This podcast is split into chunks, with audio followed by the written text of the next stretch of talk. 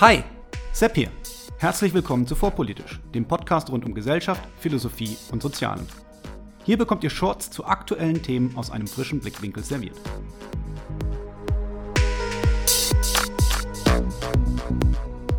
Hallo und herzlich willkommen zu einer neuen Ausgabe von Vorpolitisch Meets. Heute mit Stefan Humer, Autor von Internetsoziologie, Theorie und Methodik einer neuen Wissenschaft. Hallo Stefan. Hallo. Gut, du kennst das Spiel, denn ich habe gerade vergessen, Aufnahme zu drücken. Deswegen darfst du dich bitte nochmal vorstellen.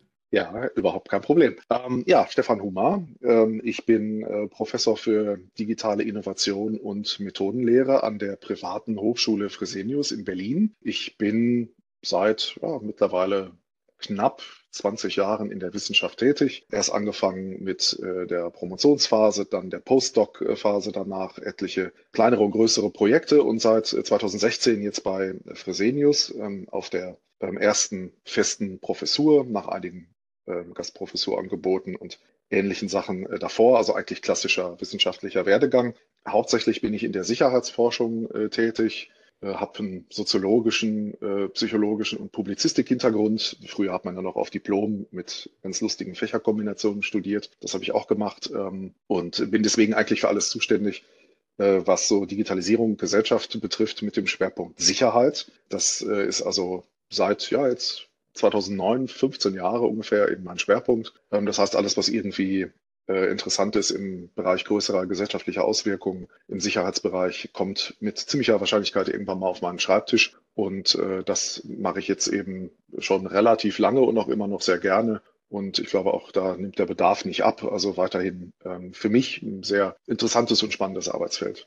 Genau, das Thema ist ja hochaktuell. Und ich bin auf dich äh, aufmerksam geworden, weil du äh, Mitglied im Kompetenznetzwerk Radikalisierungsprävention bist. Oder warst, bist? Gibt's, ist, ist das ja. aktuell? Ja, das ist noch Das ist aktuell. aktuell. Okay, das war mir aus dem Internet nicht ganz ersichtlich. Da veralten manchmal ja Seiten, ohne dass man es weiß. Genau, worum äh, geht es da bei diesem Radikalisierungskompetenznetzwerk? Ja, ähm, also wenn ich ein bisschen äh, ausholen darf, wir haben ja Zeit, dann ähm, war es tatsächlich so, dass ähm, die ersten Menschen, also meistens Studierende mit ähm, Abschlussarbeitsideen, so nach 9-11, also 2001, 2002, so die frühen 2000er Jahre, häufig relativ alleine dastanden und es einfach keine Strukturen gab für Sicherheitsforschung im wissenschaftlichen Bereich, so wie es sie in anderen Ländern gab. Natürlich gab es immer Sicherheitsforschung. Es gibt in Deutschland äh, eine, wie ich finde, gute und große Tradition der Konflikt- und Friedensforschung. Aber man hat gemerkt, im Bereich Terrorismus, Extremismus war das sehr punktuell. Und so haben dann nach meiner Wahrnehmung zuerst Kolleginnen und Kollegen aus der Wissenschaft angefangen, Netzwerke, Strukturen aufzubauen und das hat sich dann immer weiter ausgedehnt. Irgendwann ging es auch in den Bereich der ähm, Anwendung, also sprich Polizeibehörden, ähm, aber auch äh, soziale Arbeit, äh, Streetworker oder eben auch Präventionsarbeit, genauso wie dieses Netzwerk. Und da ist äh, in den letzten Jahren, in den letzten Jahrzehnten, kann man jetzt schon sagen, glücklicherweise einiges entstanden. Ähm, aber in den 2000er Jahren war das noch vergleichsweise dünn. Also bei jüngeren äh, Zuhörenden, äh, die jetzt ähm, das alles nicht so wissen oder nicht so den Verlauf ähm, erlebt haben. Ähm, wir waren da äh, wissenschaftlich und auch praktisch relativ blank in Deutschland. Also es war wirklich alles sehr getrieben von Leuten, die engagiert waren und gesagt haben, ich möchte jetzt hier eine Masterarbeit schreiben oder ein Diplom oder äh, was auch immer machen in dem Bereich. Aber es gab halt diese Strukturen nicht. Und das ähm, äh, Kompetenznetzwerk Radikalisierungsprävention und ähnliche Strukturen, auch unser Netzwerk Terrorismusforschung, das ich zusammen mit einigen Kolleginnen und Kollegen gegründet habe, sollte genau dieses Problem beheben, äh, nämlich dass die entsprechenden Akteurinnen und Akteure einfach zusammenfinden und nicht mehr so vereinzelt äh, und alleine dastehen. Das war also noch vor ja, 15, 16, 17 Jahren ein viel größeres Thema und 9-11 war ja schon ein politischer Gamechanger, also da sah man schon den Bedarf, was machen zu müssen.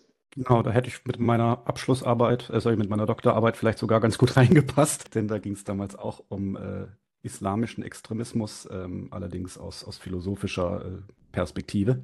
Also es ging da auch um die individuelle Radikalisierung, wenn ich das richtig verstanden habe, wie Leute sich äh, radikalisieren. Du hattest 9-11 äh, angesprochen. Aktuell reden wir ja viel über, über Rechtsextremismus. Kannst du da ein bisschen was erzählen, was da so das Bild ist? Kann man da äh, Erkenntnisse äh, übertragen?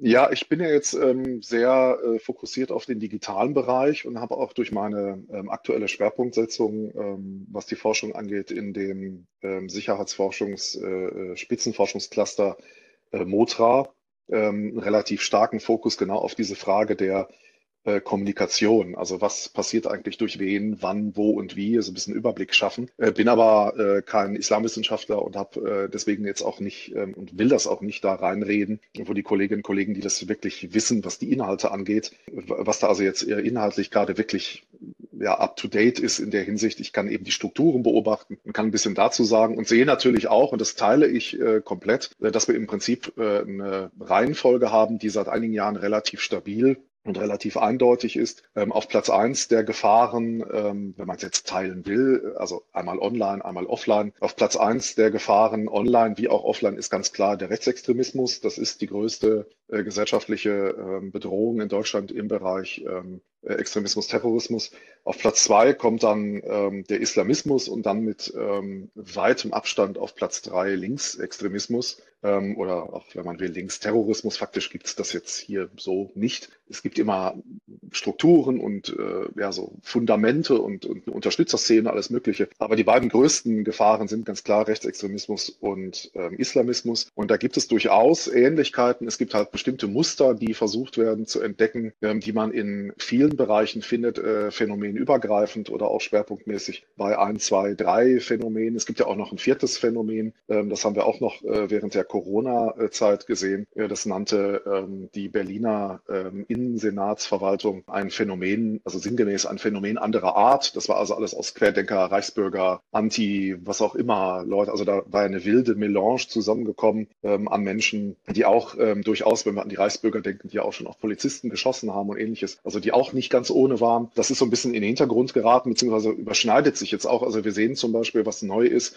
dass es auch zunehmend offenere Grenzen dieser Phänomene gibt. Also man hat im rechten Bereich äh, eine gewisse Schnittmenge Menschen, die da früher nicht zu sehen waren, also aus zum Beispiel dieser Reichsbürger, Querdenker, was weiß ich, was Verschwörungsspinner-Szene. Und äh, das sieht man in einigen Bereichen. Also es gibt äh, zunehmend auch Überlappungen, was für mich eben strukturell sehr interessant ist äh, wenngleich natürlich auch äh, Rechtsextremismus im Kern erstmal das ist, was er ist. Aber ich muss ja nicht immer von in der Wolle gefärbten Neonazis reden. Ich habe ja auch Menschen, die sich dem anschließen und die vielleicht auch in anderen Bereichen sich äh, wohlfühlen. Also was wir durchaus feststellen ist, Rechtsextremismus und Islamismus sind entscheidend weiterhin natürlich auch diese Phänomene anderer Art, aber die sind sehr häufig daran angebunden oder finden zumindest eine gewisse Schnittmenge, was es so früher noch nicht gab. Also die Szene ist sehr stark in Bewegung. Es gibt äh, mehr Überlappungen, ähm, als das früher so üblich war.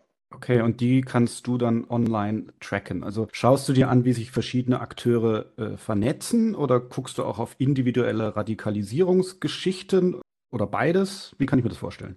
Ja, es ist meistens eher ein Überblick. Ähm, also wir haben jetzt nicht spezielle Einzelpersonen im Blick. Ähm, was auch schwierig geworden ist, ähm, war natürlich die Vielfalt sehr groß ist. Also ich bin, wenn ich jetzt ganz weit aushole, als ich anfing mit äh, Computern, so als Teenager, Kind, da war das ja alles noch vergleichsweise einfach, weil auch die Entwicklungszyklen nicht so riesig waren. Also so gigantische Sprünge in kurzer Zeit fanden ja in den 80er Jahren nicht statt. Da hat man dann noch mal ein halbes Jahr gewartet, bis man den Computer bekam oder die Hardware, die man haben wollte. Es ist ja alles äh, sehr viel äh, steinzeitmäßiger gewesen im Vergleich zu heute. Ähm, und da war es noch möglich, über vieles einfach so eine Art, ist natürlich auch eine Illusion gewesen, aber es ging schon in die Richtung, man hatte über vieles eher so eine Art Komplettüberblick. Äh, was wir seit Jahren sehen, und das ist der ganz normale Lauf der Dinge, auch im Bereich Digitalisierung, es wird schwieriger, auch für viele Kolleginnen und Kollegen Einzelfänomene im Überblick zu behalten, äh, weil einfach die Herausforderungen so zahlreich sind. Also ich müsste, und das ist halt immer ein Problem als äh, Wissenschaftler, mich extremst beschränken auf ein ganz bestimmtes Phänomen und würde quasi alles andere außer Acht lassen, weil das sonst von der, vom, vom Arbeitsaufwand her, von der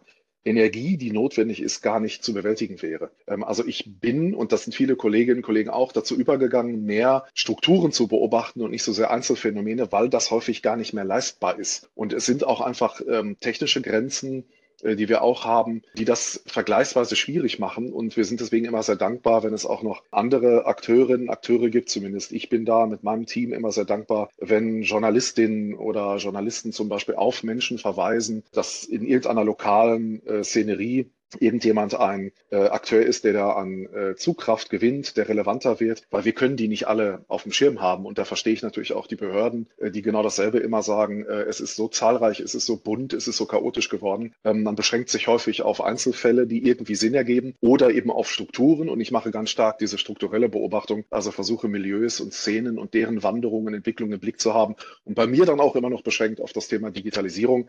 Also ich stehe jetzt nicht auf einer Demo und äh, sage, ach, guck an, er ist auch wieder da oder diese Gruppierung ist auch hier. Das wäre dann zu viel, sondern vor allem, wie Digitalisierung genutzt wird für diese Zwecke. Okay, und äh, wie sie genutzt wird, das kannst du uns gleich ein bisschen äh, erzählen. Äh, noch kurz zur äh, Erläuterung. Was genau meinst du mit Strukturen? Parteien, Vereine, Verbände, Milieus? Kannst du es ein bisschen greifbarer machen? Als erstes natürlich ähm, Gruppen. Also das ist immer das, was uns äh, oder was mich persönlich auch am meisten interessiert. Also was geschieht eigentlich wo? Wie viele Menschen sind das? Äh, viele Zahlen und Statistiken sind ja offen verfügbar, zumindest eben Schätzungen. Wie viele waren auf der Demo? Wie lange hat die gedauert? Äh, welche Gruppierungen waren da? Also das alles so ein bisschen zu monitoren, das ist sehr wichtig und sehr hilfreich. Und dann ist es bei mir natürlich die Technikbeobachtung. Also wer nutzt eigentlich was wofür? Und da muss man auch manchmal einfach ein Gefühl dafür bekommen, was es eben dann wieder so ähm, komplex und so schwierig macht. Wenn jemand sagt, ja, ganz viele sind jetzt bei Telegram oder so. Dann muss ich aber wissen, was ist das? Wie funktioniert diese App? Ähm, wie komme ich da rein? Was lese ich da? Wie ist das aufgebaut? Was wiederum auch zusammenhängt mit dem größeren Trend. Die größeren Plattformen sind bei vielen Menschen nicht mehr so beliebt in diesen Milieus. Sie gehen oder sind seit einigen Jahren rübergegangen zu Messengern. Dann muss ich aber mit dieser Messenger-Idee äh, auch erstmal ein bisschen spielen. Ich muss gucken, wie funktioniert das? Wie groß sind diese Gruppen? Wie ist da die Kommunikation? Also ich versuche immer Ströme von Menschen, also Gruppen in irgendeiner Form zu beobachten, wie sie sich digital bewegen und wie sie was nutzen, bis hin zu der Frage, was wir jetzt auch schon im, wann war das, vergangenes Jahr oder vorvergangenes Jahr, ich kriege nicht immer alle Termine sofort auf die Reihe. Da ging es auch um das Thema Metaverse. Also was könnte man da machen? Da war ich dann in Karlsruhe beim KIT ähm, für einen entsprechenden Workshop äh, und dann haben wir uns mal zwei Tage Zeit genommen, äh, mal darüber nachzudenken, wie könnten äh, Extremismus und äh, Terrorismus im Metaverse aussehen. Also man versucht das so ein bisschen vor den Entwicklungen zu sagen, ähm, aber das geht wirklich nur noch sehr punktuell, weil die Entwicklungen einfach so zahlreich geworden sind, äh, was ja erst seit diesem Jahrtausend wirklich ein Thema ist. Äh, für alle jüngeren Hörerinnen und Hörer, die 80er, 90er waren computermäßig sehr, sehr kuschelig. Ja, an die kann ich mich auch noch erinnern, also äh, mehr an die 90er. Genau, also wie nutzen jetzt diese Rechtsradikalen und Islamisten diese Technik zu ihrem Vorteil? Ja, das ist äh, sehr unterschiedlich, aber doch dann auch wieder auf ähm, bestimmte sehr prioritäre ähm, Ansätze beschränkt. Also natürlich ist alles denkbar. Sie versuchen alles Mögliche. Das ist auch nicht so überraschend. Äh, Technik, die da ist, ähm, wird auch natürlich von der Seite exploriert. Man guckt erstmal, äh, was kann das? Wo könnte mir das helfen? Äh, und ein sehr prominentes Beispiel des Ausprobierens. Und das muss man aus der Sicht, also als Mensch, der die freiheitlich-demokratische Grundordnung liebt, aber auch aus guten Gründen kein Parteimitglied irgendwo ist, kann ich natürlich sagen, leider hat zum Beispiel die AfD da einfach sehr große Fortschritte erzielt und auch eine Lücke besetzt, äh, die andere Parteien gelassen haben. Also Social Media ist etwas, wo sich die AfD zum Beispiel reingearbeitet hat ähm, und ist da auch richtig gut geworden. Das muss man einfach sagen. Da sind die Erfolge klar auf Seiten der AfD. Das haben andere Parteien äh, zu stark vernachlässigt, was ich auch als großen Fehler sehe. Äh, also es wird viel experimentiert und wenn man merkt, man hat irgendwo messbare Erfolge, wird das genutzt.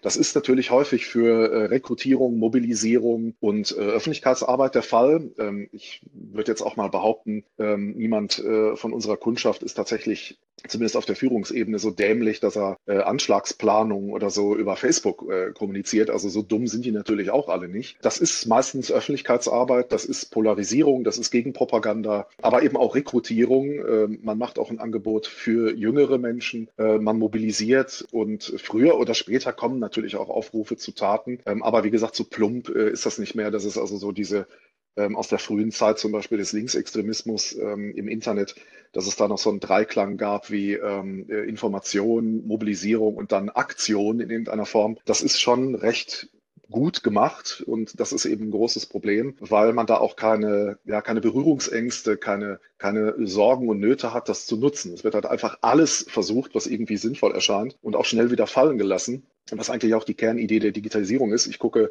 äh, was kann ich äh, machen und wenn es mir hilft, behalte ich es bei, wenn nicht, dann lasse ich es sein. Also dieses äh, äh, schnelle, äh, diese schnelle Disruption, diese schnelle Zerstören, break things fast äh, und dann gucken, ähm, was ich da Neues habe und wenn mir das was bringt, super, wenn nicht, probiere ich was anderes. Das wird da auch gemacht. Also es gibt eigentlich keine, um das zusammenzufassen, keine wirklichen Tabus oder Grenzen. So ein bisschen war das vielleicht früher altersmäßig auch noch ein Thema. Klar, uralte Neonazis sind dann nicht so online affin gewesen, aber das ist ja nicht mehr der Fall. Also Internet ist ja nichts, was wir erst seit vorgestern haben, auch wenn es sich in Deutschland manchmal so anfühlt. Ähm, aber es ist äh, schon auf allen Ebenen alles Mögliche zu finden. Ja, also selbst mein inzwischen verstorbener Opa hatte einen Facebook-Account. Siehst du? genau, aber wir haben ja jetzt gerade, äh, ich nutze das vielleicht mal als Aufhänger, eine äh, ne, Debatte gesehen, gerade im Internet, auf Social Media, Twitter, ähm, Livestream. Ich sage nur den Namen Martin Sellner und sein Propaganda-Coup, ähm, wie er da versucht, ähm, live zu streamen, wie er nach Deutschland reinfährt und dann reißt das Internet ab.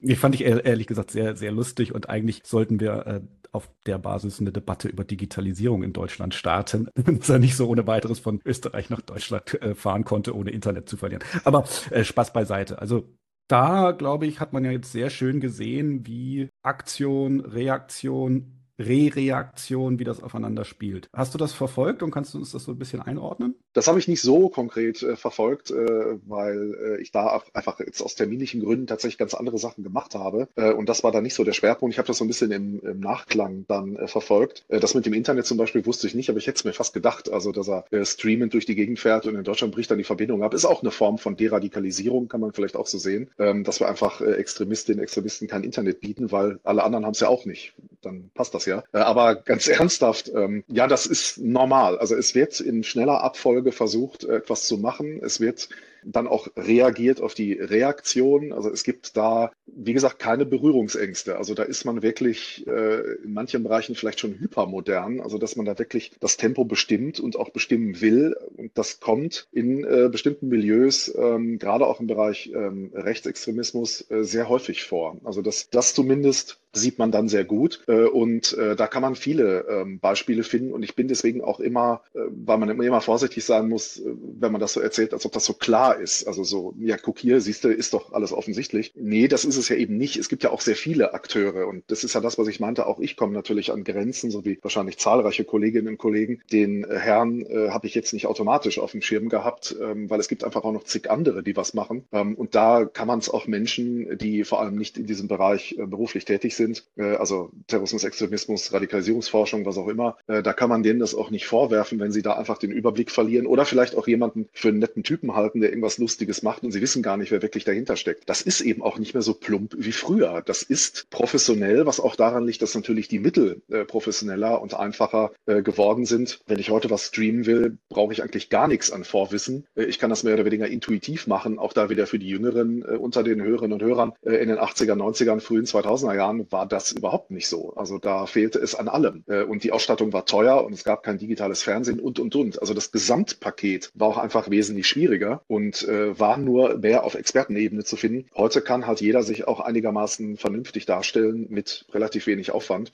Und das macht man dann auch. Genau. Und äh, das wird ja auch teilweise professionell betreut. Also der, weil du sagtest, die AfD macht das leider sehr gut. Äh, das, das sehe ich oder empfinde ich auch so. Da ist ja das äh, neues oder relativ neues Phänomen, äh, wo jetzt so alte Säcke wie ich nicht mehr unterwegs sind, TikTok. Ich habe es mir nie selber angeguckt, aber ich habe da auch gehört, dass die AfD da sehr, sehr erfolgreich unterwegs ist, große Accounts betreibt und da auch sehr erfolgreich bei den Jüngeren Erfolge einfährt. Ja, das ist definitiv so und ähm, das ist einfach auch, äh, also ein Weg, der hier sehr gerne beschritten wird nach meiner Beobachtung, ist eben das Anpassen an diese Rahmenbedingungen. Also man weiß auch sehr schnell, was man da liefern muss. Äh, man macht eben jetzt nicht, keine Ahnung, ein langweiliges Lehrvideo, das eine halbe Stunde geht oder so, um irgendwen zu überzeugen, sondern äh, da lernt man sehr schnell. Und das ist eben in vielen Bereichen so. Das ist nicht nur im Bereich Rech äh, Rechtsextremismus äh, oder Rechtsradikalismus ähm, so. Äh, da wird sehr schnell Rücksicht genommen auf die Rahmenbedingungen und äh, dann passt man sich dem an und sagt, äh, das Video ist cool, wenn es sechs Sekunden dauert und so müssen wir die Message transportieren. Und dann schaut man sich auch an, wie das in anderen Fällen läuft, welche Memes oder welche anderen Internetphänomene das, äh, Phänomene das bieten. Und äh, dann kopiert man das äh, Schema und nutzt es mit den eigenen Inhalten und äh, dann kommt man auch entsprechend an. Und so wird ein ganzes Universum geschaffen, in dem sich die Menschen natürlich auch ewig lange aufhalten können. Also ich denke, ein großes Problem dieser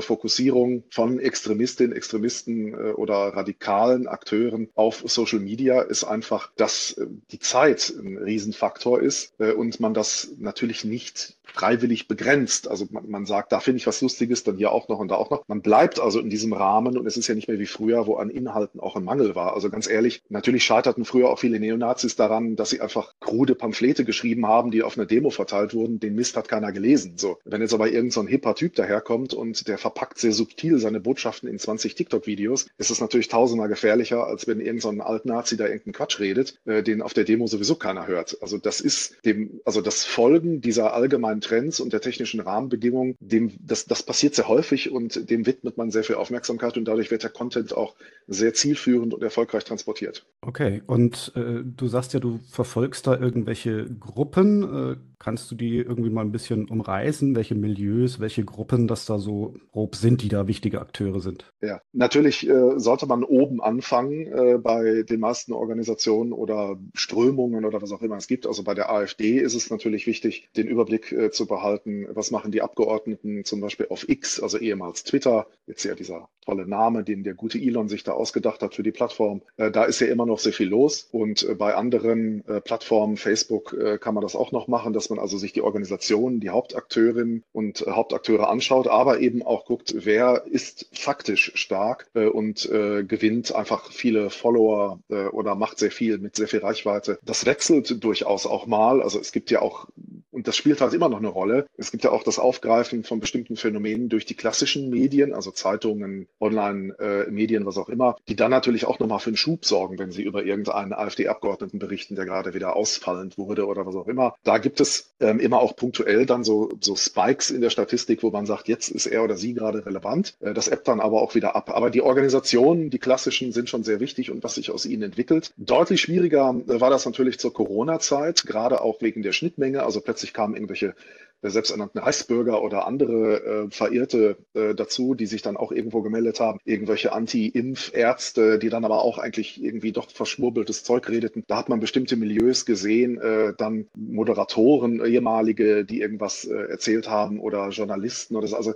es ist dann auch immer die Aufgabe zu sortieren, was könnte denn eigentlich in welche Strömung münden, was könnte daraus werden. Sehr einfach geworden ist es dann als drittes Beispiel oder als dritter Punkt bei dem jetzt entstandenen Bündnis Sarah Wagenknecht. Da sind einfach viele Leute, die man auf den Konferenzen dann sieht oder auf den Veranstaltungen, die früher eher so Einzelakteurinnen, Einzelakteure waren. Aber da kommen ganz viele Russland-Freunde und ganz viele Menschen äh, zusammen jetzt in einer oder auf einer Plattform in einer Struktur, die vorher vereinzelt waren. Das macht es für uns natürlich ein bisschen einfacher. Okay, und die verfolgt ihr dann oder versucht ihr zu tracken und versucht ihr dann da auch vorherzusagen, welche wie gefährlich wird? Das ist immer der große Wunsch der Behörden, der ist aber so nicht einlösbar. Das äh, habe ich schon x-mal gehört äh, von Polizeibeamten, die dann immer wieder meinten, wäre geil, wenn ihr da so eine Art Checkliste hättet. So, wenn der das, das und das macht, dann kommt irgendwann der Punkt danach, er holt da seine Knarre aus dem Schrank und will jemanden töten oder so. Also irgendwann ist so eine Art Tipping Point und dann wissen wir, wann der ist und dann müssen wir nur auf das Muster achten und dann ist die Welt in Ordnung. Ähm, das geht so nicht. Was wir äh, machen können äh, oder was häufig gemacht wird, ist diese äh, Muster und Strömungen beschreiben und dann Schlüsse ziehen, was wahrscheinlich ist, was demnächst passieren könnte, weil es gibt eben bestimmte Muster, die immer wieder auftauchen. Äh, die Frage der Mobilisierung, der Polarisierung, das lässt sich ganz gut beobachten. Man muss aber dazu auch wieder sagen, so einfach wie das äh, eben auch wieder vor 20, 30 Jahren war, wo Politik nach meinem Dafürhalten insgesamt sehr viel schablonenhafter war, so einfach ist es nicht mehr. Also es kann sein, dass wir ein halbes Jahr lang etwas beobachten und sagen, naja, jetzt sieht es so aus, aus, als würden die demnächst etwas radikaler werden, als sie es gerade sind. Dann kann man das vielleicht noch ein oder zweimal an anderer Stelle beobachten, aber dann kann es auch sein, dass dieses Schema schon wieder zusammenbricht, weil sich zum Beispiel die technischen Rahmenbedingungen geändert haben. Also was wir auch und was ich sehr häufig und sehr stark mache, ist mit den Behörden reden und sie darauf hinweisen, dass es sehr große Grauzonen und Unsicherheiten gibt. Also es ist nicht so, dass sich diese Strukturen, wenn man sie einmal entdeckt hat, äh, dann für die Ewigkeit verfestigen, was auch wiederum bei Digitalisierung völlig normal ist und was das Leben insgesamt ein bisschen schwieriger macht. Das ist halt einfach so. Aber ich kann eben nicht sagen, erst wird er das machen, dann wird er das machen, dann wird er Spenden sammeln, dann wird er eine Demo starten, dann wird er irgendwann zum Attentäter. Diese Abfolge, wenn es sie überhaupt mal irgendwann irgendwo gibt, wird, es wird sie nur vergleichsweise selten geben und sie wird nicht lange Bestand haben. Was die Behörden dann immer nicht hören wollen, weil das zu lösen geht immer nur über äh, Personen, die man dann anstellt in großer Zahl und die sich mit diesen Phänomenen beschäftigen. Und wir haben Fachkräftemangel. Das ist gar nicht so leicht, diese Stellen zu besetzen. Äh, und äh, will man vielleicht auch nicht sein Berufsleben lang machen, da irgendwelchen Leuten hinterher gucken, äh, was die bei X oder bei Facebook oder so treiben. Aber das ist eben so. Und dann haben wir noch das Problem auch der Messenger. Die lassen sich sehr schlecht beobachten und wenn die da einmal in den Gruppen sind und man kommt in die Gruppen nicht rein, kann ich auch nicht viel beobachten. Also doch alles sehr viel komplizierter und die Vorhersage ist, wenn überhaupt, nur auf Wahrscheinlichkeiten aufgebaut und ich würde doch sagen, in ganz vielen Fällen sehr wackelig. Es gibt sicherlich Kolleginnen und Kollegen, die dann mal sagen, äh, wir haben da was entdeckt. Das ist irgendwie so eine Art Vorhersage mit einer gewissen Wahrscheinlichkeit. Das ist ganz cool, das funktioniert. Ich würde jetzt eine Wette abschließen und würde sagen, wenn man mir das auf den Tisch legt, so als Paper, und ich würde drauf gucken, würde ich sehr schnell das Haar in der Suppe finden. Also das ist doch meistens weniger spektakulär oder weniger haltbar, als man sich das so wünschen kann. Klappern gehört zum Handwerk dazu. Absolut, ja, sicher.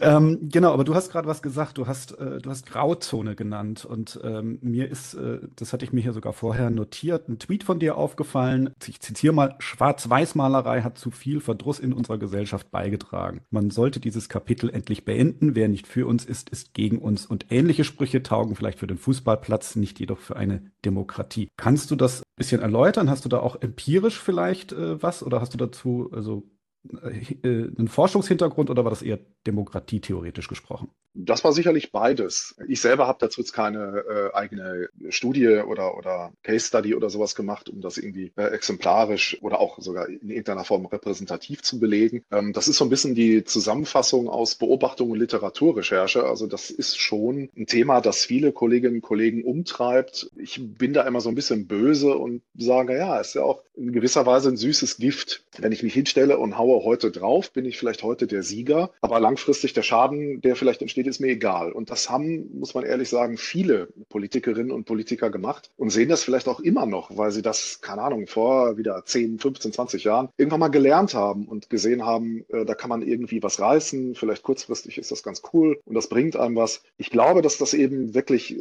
zu so einer Erosion beiträgt, ähm, die für demokratisch verfasste Gesellschaften einfach nicht gut ist. Also ich habe es ja schon erwähnt, ich bin kein Parteimitglied, will auch keins sein. Äh, wenn ich öffentlich was sage, äh, möchte ich das im Wissenschaftskontext sagen und Verteidigung von Demokratie, Freiheit und Menschenrechten gehört für mich dazu, weil ohne das könnte ich nicht arbeiten, aber ich habe keine, keinen Parteihintergrund und deswegen glaube ich, das muss man natürlich verteidigen. Man muss sagen, äh, auch für mich als Wissenschaftler ist es gefährlich, wenn die Wel Gesellschaft und die Welt allgemein sich weiter polarisiert. Das führt zu nichts. Ähm, das ist so ein bisschen wieder so Auge um Auge, führt auf den Spruch oder führt zu dem Spruch, wenn alle alle äh, Auge um Auge wahrmachen, sind am Ende alle blind. Äh, und das ist halt genau das Problem. Man kommt nicht zu einem guten Ergebnis und sollte das für den kurzfristigen Erfolg dann auch lassen. Äh, und deswegen äh, ist das auch bei Radikalisierungsprozessen, bei der Deradikalisierung, bei der Bekämpfung von Radikalisierung sehr häufig zu sehen. Zumindest war das immer mein Eindruck. Man muss eine Tür offen lassen und muss sagen, wenn du vernünftig mit mir reden willst, egal wer du bist, bis auf die absolute Hardcore-Fraktion, also die Führungsebene von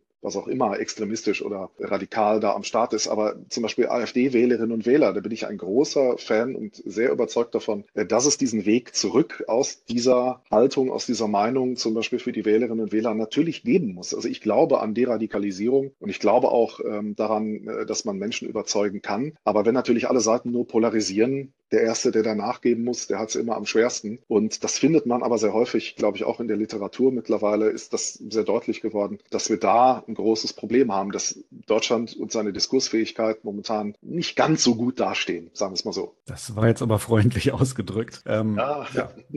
Also wir sehen es ja auch, also wie du, weil du gerade sagtest, Politiker. Ich habe das Gefühl, das überträgt sich auch ins Kleine, also gerade auf Twitter kommt es mir so vor, als ob dieser Polarisierungsgedanke, dieser Ausgrenzungsgedanke sich da durchgesetzt hat. Also ich führe immer wieder dieselbe Diskussion ähm, auf Twitter, wo es heißt, wie kannst du denn mit dem reden, weil der hat ja mit dem geredet und das ist halt genau dieser Prozess, den du beschreibst. Denn also ja, mit einem Martin Sellner würde ich jetzt nicht reden wollen, zumindest nicht irgendwo live on air oder ähnliches. Aber dass man jetzt, wie gesagt, anfängt, weil jemand im Netzwerk Wissenschaftsfreiheit ist, wo der Herr Vosgerau ist, der bei diesem Treffen anwesend war, dass man diese Leute jetzt irgendwie verstoßen soll, das geht mir einfach viel zu weit. Ja, so Strategie zum Thema Deradikalisierung. Wie sieht's da aus? Was, was sagt die Forschung dazu?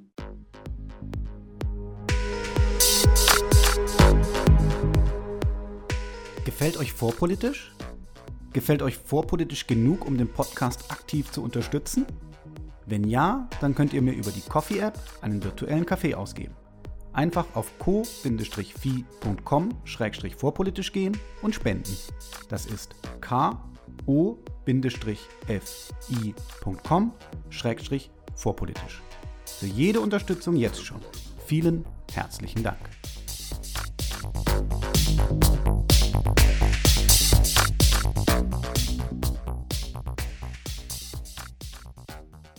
Ja, das ist, also auch da wieder, ich bin nicht ähm, der, also was diese ganz speziellen äh, Hands-on-Sachen angeht, ich bin ja kein äh, Mensch aus der sozialen Arbeit, äh, bin jetzt also nicht in allen Details drin, sondern tatsächlich für die gröberen Muster zuständig. Äh, und es ist zum Beispiel, und das ist wirklich seit vielen Jahrzehnten äh, ein ganz wichtiger Punkt, es ist sinnvoll, über die soziale Schiene zu gehen. Ähm, Menschen, die zu diesem Thema in Ostdeutschland äh, geforscht haben, ähm, haben das immer wieder beschrieben, äh, ob jemand in einem Dorf in Ostdeutschland in den 90ern äh, Neonazi oder Antifa-Mitglied wird, ähm, also quasi eine der beiden einen der beiden Pole für sich raussucht, war stark davon abhängig, was macht der Bruder, äh, was machen die besten Freunde. Also die soziale Komponente sehe ich zum Beispiel als einen ganz, ganz wichtigen und ähm, hilfreichen Punkt an, äh, da einzuhaken, weil logisch, äh, da muss man nicht groß orakeln. Ähm, ich bin jetzt in den 90ern in Westdeutschland aufgewachsen, aber ich stelle mir das natürlich ähm, so vor, äh, wenn man dann in Ostdeutschland äh, zur Schule geht und äh, gehört keiner Gruppe an, dass man dann der ewige Outsider ist. Das ist nicht angenehm. Und dann muss man sich entscheiden und äh,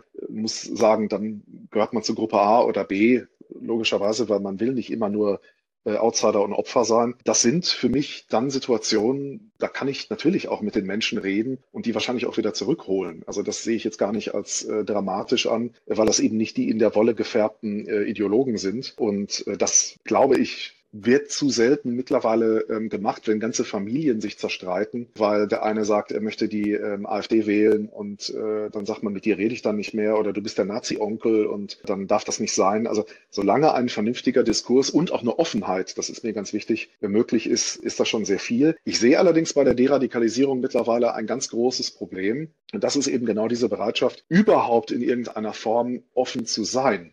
Also ich glaube, dass in vielen Fällen die Polarisierung so weit fortgeschritten ist, dass die Radikalisierung es sehr schwer hat, wenn jemand gar nicht mehr diesen Grundregeln des offenen äh, Debattierens folgen will, dann bin ich ziemlich machtlos. Also ich kann, ich kann ihm mehr meine Meinung nicht einprügeln. Ich kann ja nicht sagen, ich weiß es besser und wenn du nicht zuhörst, dann setze ich dir eine Pistole an die Stirn und dann hörst du mir zu und dann glaubst du das. Das ist ja alles Unsinn. Ich kann ja nichts erzwingen. Also ich kann nur darauf hoffen, dass es einen Rest von Grundoffenheit gibt und dass das Gegenüber zum Beispiel auch sagt, da hast du recht, da lag ich falsch, das ist so. Das sehe ich gerade ernsthaft in vielen Fällen tatsächlich verschwinden und da bin ich der zumindest fachlichen Überzeugung, sehe ich noch keine Hebel in der Deradikalisierung, um das Problem zu beheben. Ähm, es gibt zig andere Wege. Wie gesagt, man kann Leute aus ihrem Milieu rausholen, man kann ihnen vielleicht einen anderen Freundeskreis verpassen, man kann ganz viele Dinge machen. Aber da muss ich ganz ehrlich sagen, bin ich auch noch so ein bisschen auf der Suche, weil mir fällt halt nicht ein, wie ich Leute überzeugen kann, die sich partout nicht überzeugen lassen wollen, die gar nicht zivilisierte Gepflogenheiten wie, sie lassen mich ausreden,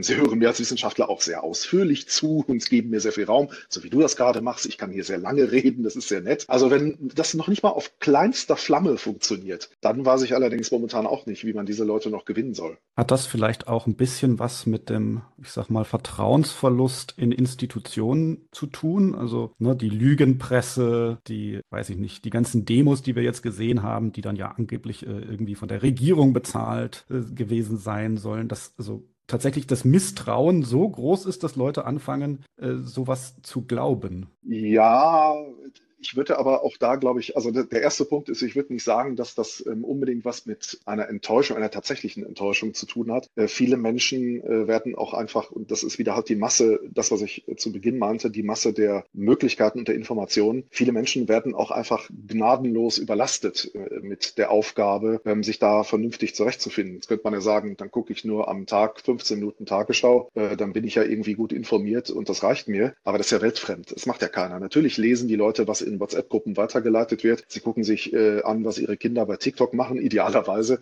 Sie schauen sich andere Phänomene an und manchmal bleiben sie bei bestimmten Dingen. Also ich glaube, da ist viel, ich will nicht sagen Überforderung, weil die sind ja nicht alle per se dazu nicht in der Lage. So schwierig ist es ja nicht, einen Apple-Computer aufzuklappen und einen Browser zu bedienen. Das sind ja sehr intuitive Geräte, aber es ist einfach eine Masse an Dingen, mit denen man strategisch umgehen muss. Und ich glaube, das wollen viele Menschen in ihrem Alltag nicht. Ähm, sie wollen im Privaten eher locker vor sich hin leben, was auch wieder völlig normal und nachvollziehbar ist. Nur Digitalisierung ermöglicht das nicht. Digitalisierung bedeutet 24-7 strategischer Umgang. Jeder Tweet, den ich absetze, der kann ein Riesenerfolg werden, kann aber auch ein Riesenflop werden. Das sind Aufgaben. Ich kann das nicht mehr umbefangen und einfach so machen. Und da glaube ich, dass das, also diese, dieses permanente Chaos ist ein Beitrag, wer sich da einmal drin verfangen hat und gesehen hat, da guck mal, die lügen. Und da war auch ein Fehler. Und da mussten sie sich korrigieren. Naja, wenn das so ist, dann wird alles andere ja sicherlich auch ganz schwierig sein. Da kann man schnell in so eine äh, Abwärtsspirale reinkommen. Und der zweite Punkt, äh, ich sehe nicht die Institutionen, dass man zum Beispiel, äh, oder wenn man über das Problem redet, ähm, wer hört einem noch zu, da sehe ich das nicht auf Institutionenseite. Ich glaube eher, dass das ein individuelles Phänomen ist und weil auch die Gesellschaft da wenig Wert drauf legt. Oder ganz böse gesagt, wir haben keine Debattierclubs in Deutschland in der Schule. Wir haben überhaupt keine Kultur, jetzt wirklich ganz böse, ganz ähm, äh, offensiv, aber ich glaube, wir haben einfach keine gesellschaftlich gewünschte Kultur des gepflegten Diskurses. Äh, das kann jeder bestätigen, der wahrscheinlich schon mal bei einem größeren Familiengeburtstag war. Da plappern dann alle wild durcheinander und dann startet sich der Opa mit der Oma und äh, die Tante mit dem Onkel und keine Ahnung was. Das ist, finde ich, in anderen Ländern ein bisschen anders und da wird auch noch mehr Rücksicht genommen. Und Deutschland hat sich da noch ein bisschen mehr zerfasert in den letzten Jahren. Und äh, wenn man mir nicht mal mehr als Mensch zuhören will, weil ich da jetzt gehe, nicht ich als Wissenschaftler, Vertreter einer Organisation, Diskussion oder was auch immer, sondern ich stehe und sage, lass uns doch einfach ganz zivilisiert diskutieren. Und das geht bei vielen nicht mehr, dann hat das sehr viel mit ihnen zu tun, das muss ich leider sagen, also mit den Menschen ganz individuell und wenig mit Institutionen, weil wenn sie es nicht müssen, dann lernen sie es oder machen es auch nicht. Und man kommt damit ja auch durch. Man kann den Leuten über den Mund fahren, man kann irgendeinen Blödsinn reden. Das hat ja schon teilweise Trumpsche Züge, äh, wenn sich jemand hinstellt, der verliert vor Gericht und der sagt, für uns war das heute ein großartiger Sieg. Und ich stehe dann da als Mensch und denke, was redest du da? Du hast gerade verloren. Verloren. Das ist schwarz auf weiß. Letzte Instanz. Du hast verloren. Ja, für uns war das ein großer Sieg. Wir werden weitermachen. Das ist so, was soll man darauf noch antworten? Also da stehe ich dann natürlich da und denke, ja, äh, da fehlen uns wahrscheinlich noch die Werkzeuge. Das ist jetzt nicht schön zu hören, dass du sagst, da fehlen uns noch die Werkzeuge, denn nach denen wollte ich gerade fragen. Ähm, aber ich meine, ein bisschen was haben die Leute ja gelernt. Ne? Also du hattest ja auch schon vor längerer Zeit mal zum Thema Kinder in sozialen Medien was äh, geschrieben. Das warst du ja so nett, mir vorher mich darauf hinzuweisen.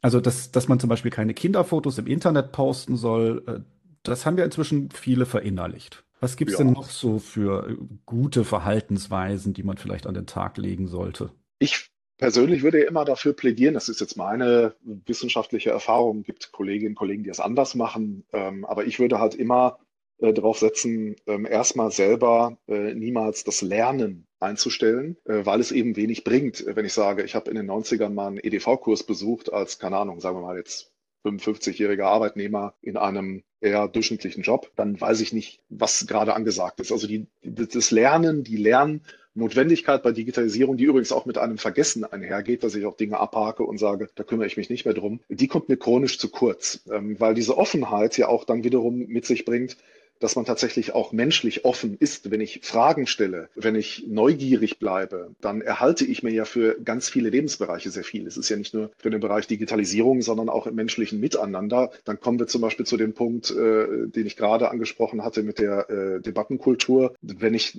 offen bleibe in Sachen neue Phänomene, neue Ereignisse, neue Dinge, dann frage ich vielleicht auch, anstatt einfach Dinge rauszuposaunen und zu behaupten. Ähm, das ist zum Beispiel etwas, was mir bei X-Twitter ähm, auch immer ein bisschen missfällt. Äh, jemand sieht äh, einen Post von einem und stellt da nicht eine Frage oder denkt erstmal darüber nach und schreibt das auch so. So, ja, du hast mich irgendwie hier zum Nachdenken gebracht. Interessant, was meinst du damit? Sondern es wird ja gleich aggressiv dagegen gehalten in, keine Ahnung, ist jetzt keine echte Statistik, aber in der Mehrheit der Fälle zumindest. Ganz selten kommt aber eine sehr gute Diskussion zustande. Und das ist schade. Also ich würde mir immer individuell bewahren, dass ich offen bin, dass ich neuen Phänomenen offen gegenübertrete und vor allem auch eben bitte nicht so typisch deutsch äh, erst das Negative suche, sondern eben wirklich schaue, ist da ein Mehrwert für mich drin. Und dann, wenn es einen Mehrwert gibt, kann ich es irgendwie nutzen und weitermachen.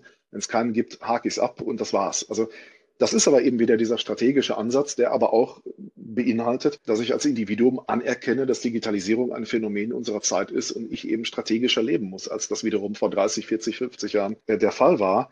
Wir haben halt nicht nur ein Festnetztelefon, äh, wo man erreichbar ist, wenn man in der Nähe dieses Telefons ist. Heute ist man äh, ausnahmsweise mal nicht erreichbar, was ja ein kompletter, kompletter 180-Grad-Wandel äh, ist. Es ist ja nicht irgendwie nur so ein bisschen Veränderung, das ist eine radikale Veränderung. Und darüber muss ich permanent reflektieren, auch wenn den Menschen das nicht gefällt. Aber da bringe ich halt gerne den Satz, den sinngemäß der äh, sehr, sehr bekannte Psychologe Gerd Gigerenzer mal brachte, als er zu einem ähnlichen Punkt befragt wurde. Solange die Menschen am Tag noch vier Stunden fürs Fernsehen einbringen, kann es ja nicht um Zeitnot Not gehen, wenn sie sich nicht kümmern wollen. Das hat halt wohl eine falsche Prioritätensetzung. Er hat natürlich völlig recht. Und da muss man einfach sagen, Leute, ihr müsst dranbleiben. Auch wenn man vielleicht sagt, ich will das alles nicht, hilft ja nichts. Also da ist ganz wichtig, sich die Offenheit, die Neugier und äh, das Positive erhalten, auch wenn es schwerfällt und auch wenn man natürlich gerade auf Social Media häufig zugeworfen wird mit Müll. Da muss man sich eine Filterstrategie überlegen. Habe ich ja zum Beispiel bei X gemacht. Ich lasse einfach keine Kommentare mehr zu von Leuten, die mir nicht folgen. Und prompt sind auch fast alle Trolle weg. Das ist zum Beispiel sehr einfach, äh, aber sehr praktisch ist mir ja wurscht, ob ich dann äh, Menschen verärgere, die dann sagen, jetzt kann ich bei ihm aber nicht mehr kommentieren. Ja, den Preis muss ich dafür leider bezahlen. Vielleicht tue ich dem einen dadurch Unrecht äh, oder dem anderen.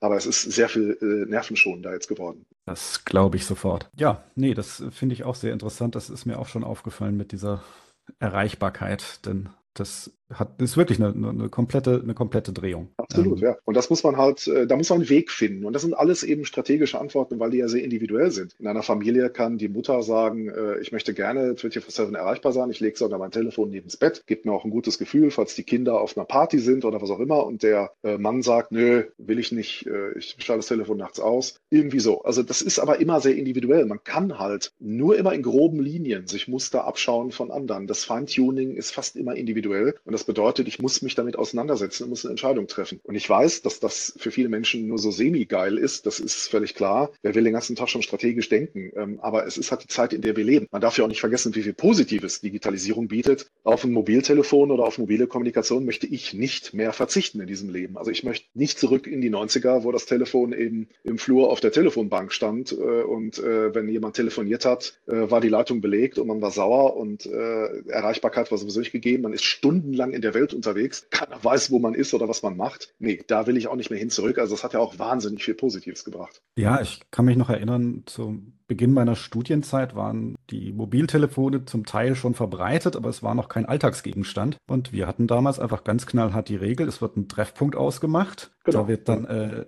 eine Bahnlänge gewartet. Also wer seine Bahn verpasst hat, der hat eine zweite Chance und zehn Minuten später ziehen wir los und wer nicht dabei ist, der hat Pech gehabt. Und äh, ich denke auch das, ne? Du, also du denkst da ja sehr viel mehr drüber nach als ich, wie Technik unser Leben verändert. Aber mir ist halt aufgefallen, dass die Leute zum Beispiel scheinen mir nicht mehr in der Lage zu sein, verbindliche Zusagen zu machen, weil sie sagen, hey, das machen wir dann heute Abend kurzfristig irgendwie. Das ist äh, auch so ein, so ein Trend. Um genau. jetzt mal wieder äh, Richtung Radikalisierung zu gehen. Also die großen Plattformen, wie du sagtest, sind ja so ein bisschen out. Die, glaube Facebook verzeichnet sogar äh, langsam rückläufige Nutzerzahlen. Twitter, weiß jetzt gar nicht, wächst, glaube ich, noch langsam, aber ist ja inzwischen auch so als alte Leute Spielplatz verschrien. TikTok, ja, wo, wo, wo passiert jetzt das Spannendste? Im, äh, wo, wo, wo, muss, wo, wo schaust du am häufigsten hin? Also sehr abstrakt gesehen, weil ja vieles eben äh, verborgen bleibt oder äh, man das nur im Nachhinein erfährt in Gerichtsprozessen oder ähnlichem. Äh, abstrakt sind es die Messenger. Das ist ja schon seit einigen Jahren so. Da sind auch äh, die Behörden sicherlich aktiv in vielfältigster Form äh, und der Trend wird auch bleiben. Ähm, es geht also zu diesen kleineren Gruppen, was auch wiederum zu den psychologischen und soziologischen ähm, Effekten passt. Äh, wenn ich natürlich jetzt jemand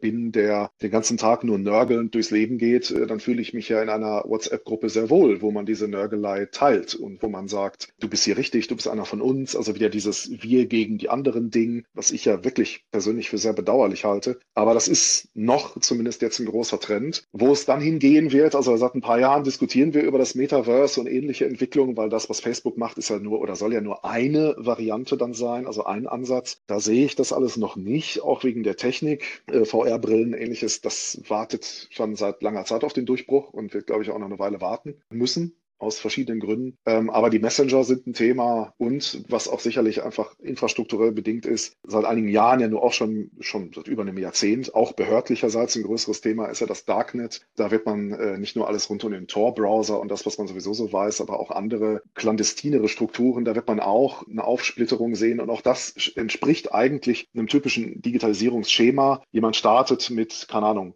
Telefon oder Computer oder Laptop Nummer eins, das ist dann das Gerät. Dann kommt dazu ein Konkurrent oder vielleicht ein zweiter Konkurrent und dann kommt irgendwann die Aufsplitterung. Also bei Facebook und anderen Netzwerken war es ja ähnlich, auch wenn das nicht zu Beginn automatisch so war. Da gab es auch immer schon Special Interest Plattformen, aber erst setzt sich das ganz grundsätzlich durch und dann gibt's quasi irgendwann das Facebook für Hunde und das Facebook für Katzen und das Facebook für Arbeitnehmer und dann gibt's äh, eine Plattform für den oder für die, was immer. Und das ist natürlich auf anderen Ebenen auch so zu sehen, äh, war eine Zersplitterung und eine Zerfaserung eigentlich am Ende eines jeden Prozesses steht. Früher gab's ein Smartphone äh, mit dem Apple iPhone ähm, heute gibt's Dutzende bis Hunderte Varianten und äh, dann auch noch wieder Special Interest für Leute, die Satellitenempfang brauchen oder das Ding muss besonders unzerstörbar sein, keine Ahnung was, äh, tausend Sachen. Ähm, das ist normal. Und da wird es auch weiter hingehen, was natürlich für die Beobachtung bedeutet, die Schwärme werden sich in der großen Zahl eher bewegen. Also es ist nicht mehr so, dass man eben, wie du schon sagst, ähm, mit Facebook, dass man sagt, da haben wir die Plattform, da finden wir alle Verirrten immer an einem Fleck in ihrer Gruppe oder so, sondern die werden sich zerteilen, dann wieder woanders hin bewegen. Also wirklich klassische Schwarmbewegungen. Irgendwo wird dann ein Peak sein, dann finden sie den Herrn, der aus Österreich einreist, äh, ganz toll.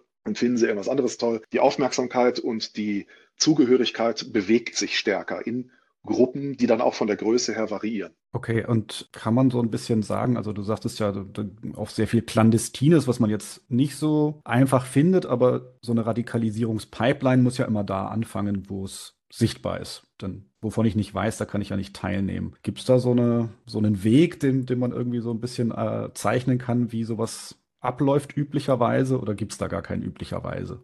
Es kommt drauf an. Klassische Wissenschaftlerantwort zur Unbefriedigung äh, aller Beteiligten. Ja, ich habe äh, mich auf einen Weg äh, konzentriert, der ja jetzt schon seit mindestens 15 Jahren für mich interessant ist und der auch generell gut funktioniert. Also soll heißen, es gibt noch andere, es gibt auch immer Bewegungen, Trends, die kommen und gehen. Mein Evergreen, äh, den ich immer im Blick habe und der entspricht auch genau deiner Schlussfolgerung, äh, ist halt die soziale Komponente. Also ich muss irgendwo einsteigen und da gibt es eigentlich mindestens zwei große Einstiegspunkte. Der erste Punkt ist, ich habe echtes Interesse an dem Thema. Ich stelle mir jetzt vor, eine Studierende oder ein Studierender an einer großen deutschen Uni, vielleicht hier in einer Stadt wie Berlin oder Hamburg oder Köln, also wo alles ein bisschen größer ist, die Unis, die Studierendenzahlen, das korrespondiert alles, man findet da so seine Interessen und seine Nische. Da könnte man aus ideologischen, aus inhaltlichen Gründen schnell Anschluss finden und daraus wird dann schnell was Soziales. Man geht mit Leuten auf eine Demo, äh, man schreibt mit denen Plakate, das hat ja auch immer ein soziales verbindendes Element. Man findet die vielleicht nett. Wenn man junger Mensch ist, findet man eh sehr schnell Anschluss. Gibt ja nun zig Studien, die beweisen, dass je älter man wird, desto einsamer wird man ja, zumindest verbringt man weniger Zeit mit Menschen, findet auch häufig weniger gut Freunde. In jungen Jahren ist es ja alles total easy. Und dann hat man einen inhaltlichen Einstieg und bringt dann das soziale Element dazu, weil man diese Gruppe und diese Menschen einfach cool findet. Der zweite Weg ist genau andersrum. Man hat eine soziale Komponente und findet damit zum Thema. Das wird zum Beispiel in Selbsthilfegruppen des Öfteren gemacht. Oder im eigenen Kiez, hier in Berlin wäre das ein Thema, soll gebaut werden und man äh, schließt sich damit zusammen, weil man das doof findet. Davon wäre die eigene Wohnung betroffen, Baulärm, Gentrifizierung, was auch immer. Dann kommt man zu der ideologischen Komponente und sagt, auch was die alle so machen und erzählen, stimmt. Ist mir eigentlich ganz nah, das finde ich eigentlich ganz cool und so. Und dann ist man drin. Das heißt, ich achte immer sehr stark äh, bei diesen Prozessen auf das soziale Element. Wo werden Menschen sozial abgeholt? Und das wird auch immer ein Einfallstor bleiben. So viel kann man sagen, weil der Mensch ist nun mal ein soziales Wesen und es liegt dafür einen Soziologen nur auch nahe, darauf zu schauen. Und äh, das geht natürlich auch digital. Also da kann ich äh, sowohl digital Veranstaltungen durchführen, also irgendwas machen, irgendeine Aktion machen, als auch das dann als zweiten Schritt nehmen. So, du kommst bei uns auf die Mailingliste, guck doch mal auf unsere Website, guck mal auf unserem Blablabla-Account, äh, folge uns bei was auch immer. Hier ist die, äh, äh der, der Zutritt zu dieser Gruppe bei äh, Telegram oder was auch immer.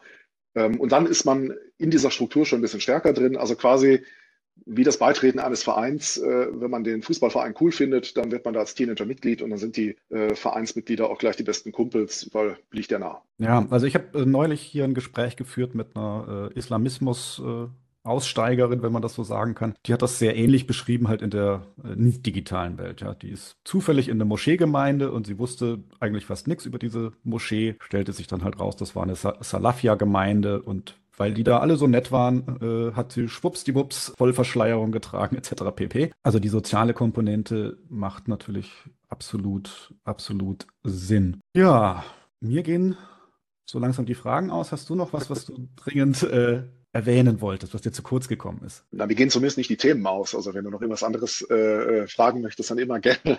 ja, der Bereich Radikalisierung ist natürlich ähm, interessanter, äh, sehr, sehr relevanter Bereich in unserer Arbeit. Das ist äh, zweifellos richtig ähm, und wird es natürlich auch bleiben. Die äh, Musik spielt, glaube ich, so ein Stück weit jetzt in diesem äh, nicht mehr so trennscharfen Milieus, die es jetzt gibt, dass wir also wirklich sehen, da bin ich auch parteitechnisch natürlich sehr interessant, was aus diesem Bündnis Sarah Wagenknecht wird weil sie ja ganz gezielt, das muss man ja auch immer sagen, es passiert ja nichts da durch Zufall. Dafür sind ja alle auch viel zu lange im Geschäft und äh, viel zu lange entsprechende Profis.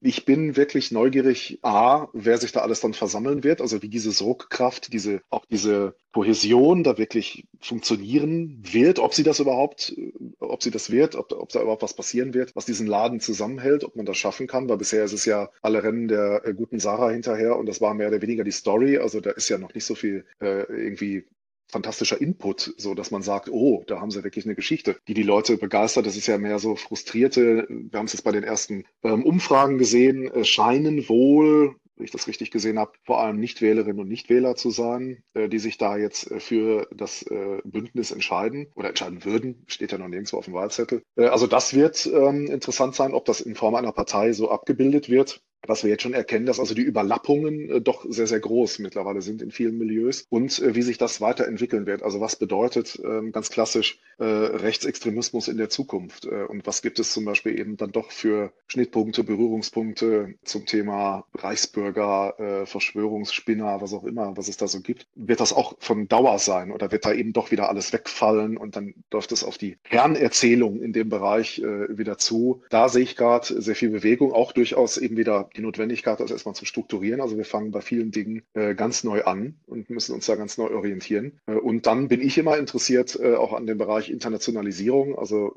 ist irgendetwas international äh, relevant äh, meistens und das ist, glaube ich, auch heute immer noch ein ganz, ganz wichtiger Faktor. Äh, wird ja digital alles beschränkt äh, durch den Faktor Sprache. Ich kann mich schlecht einer chinesischen Terrorgruppe anschließen, weil ich kein Chinesisch kann. Also das ist auch trotz Google Übersetzer vielleicht ein bisschen schwierig. Also da hat man immer noch diesen Sprachfaktor und natürlich auch die Kultur, die dahinter steckt. Ähm, ja, und dann meine nächste größere Aufgabe, die ist wahrscheinlich auch ein äh, Evergreen, ist das alles immer in die behördliche Arbeit einbringen, ähm, weil die Behörden aus ganz vielen Gründen das gar nicht also nicht negativ gemeint oder böse gemeint. Sie können das nicht. Sie können natürlich sehr vieles mittlerweile. Sie haben auch sehr viel gelernt. Aber wir sind ja dann doch ähm, manchmal noch in vielen Bereichen deutlich freier und auch deutlich radikaler, selber auch radikaler im positiven Sinne und können da einfach Dinge machen, können auch experimentieren, können auch einfach Veröffentlichungen äh, über längere Zeiträume ähm, erstellen, wo man sich mal wirklich sehr, sehr tiefgehend äh, bestimmten Gedanken widmen kann. Das kann ich im operativen Geschäft nicht. Das kann ich auch keinem übel nehmen. Das geht nicht. Äh, und äh, ich kann auch verstehen, wenn die Menschen sagen, Herr Oma, Sie schreiben da lustige Paper, das ist alles ganz toll. Aber haben Sie es vielleicht in einer anderen Darreichungsform für uns? Weil unser erster Job ist eben Verbrecher bekämpfen und Bösewichte fangen. Und 60 äh, Seiten äh, ausführlich wissenschaftstheoretisch zu irgendeinem Thema, sorry, das kann ich nie lesen. Äh, Habe ich einfach kein, kein Mindset, kein, keine Zeit, keine Muße dafür. Das, das geht nicht. So. Und da glaube ich, wird sich noch viel ändern müssen. Da sehe ich Deutschland noch nicht so wirklich gut aufgestellt. Was aber jetzt zu einem ganz anderen großen Thema führen würde, nämlich der digitalen Kultur. Da haben wir eben einfach noch Defizite und man sieht, wenn jemand die ausnutzt, wie zum Beispiel die AfD, ähm, dann kann das großen Schaden anrichten, wenn man selber nicht auf der Höhe ist. Ja, danke dir, Stefan, für deine Zeit. Das war ein ernüchterndes Schlusswort. wir arbeiten ja dran, dass es besser wird. ja, wie gesagt, danke dir für deine Zeit. Gerne.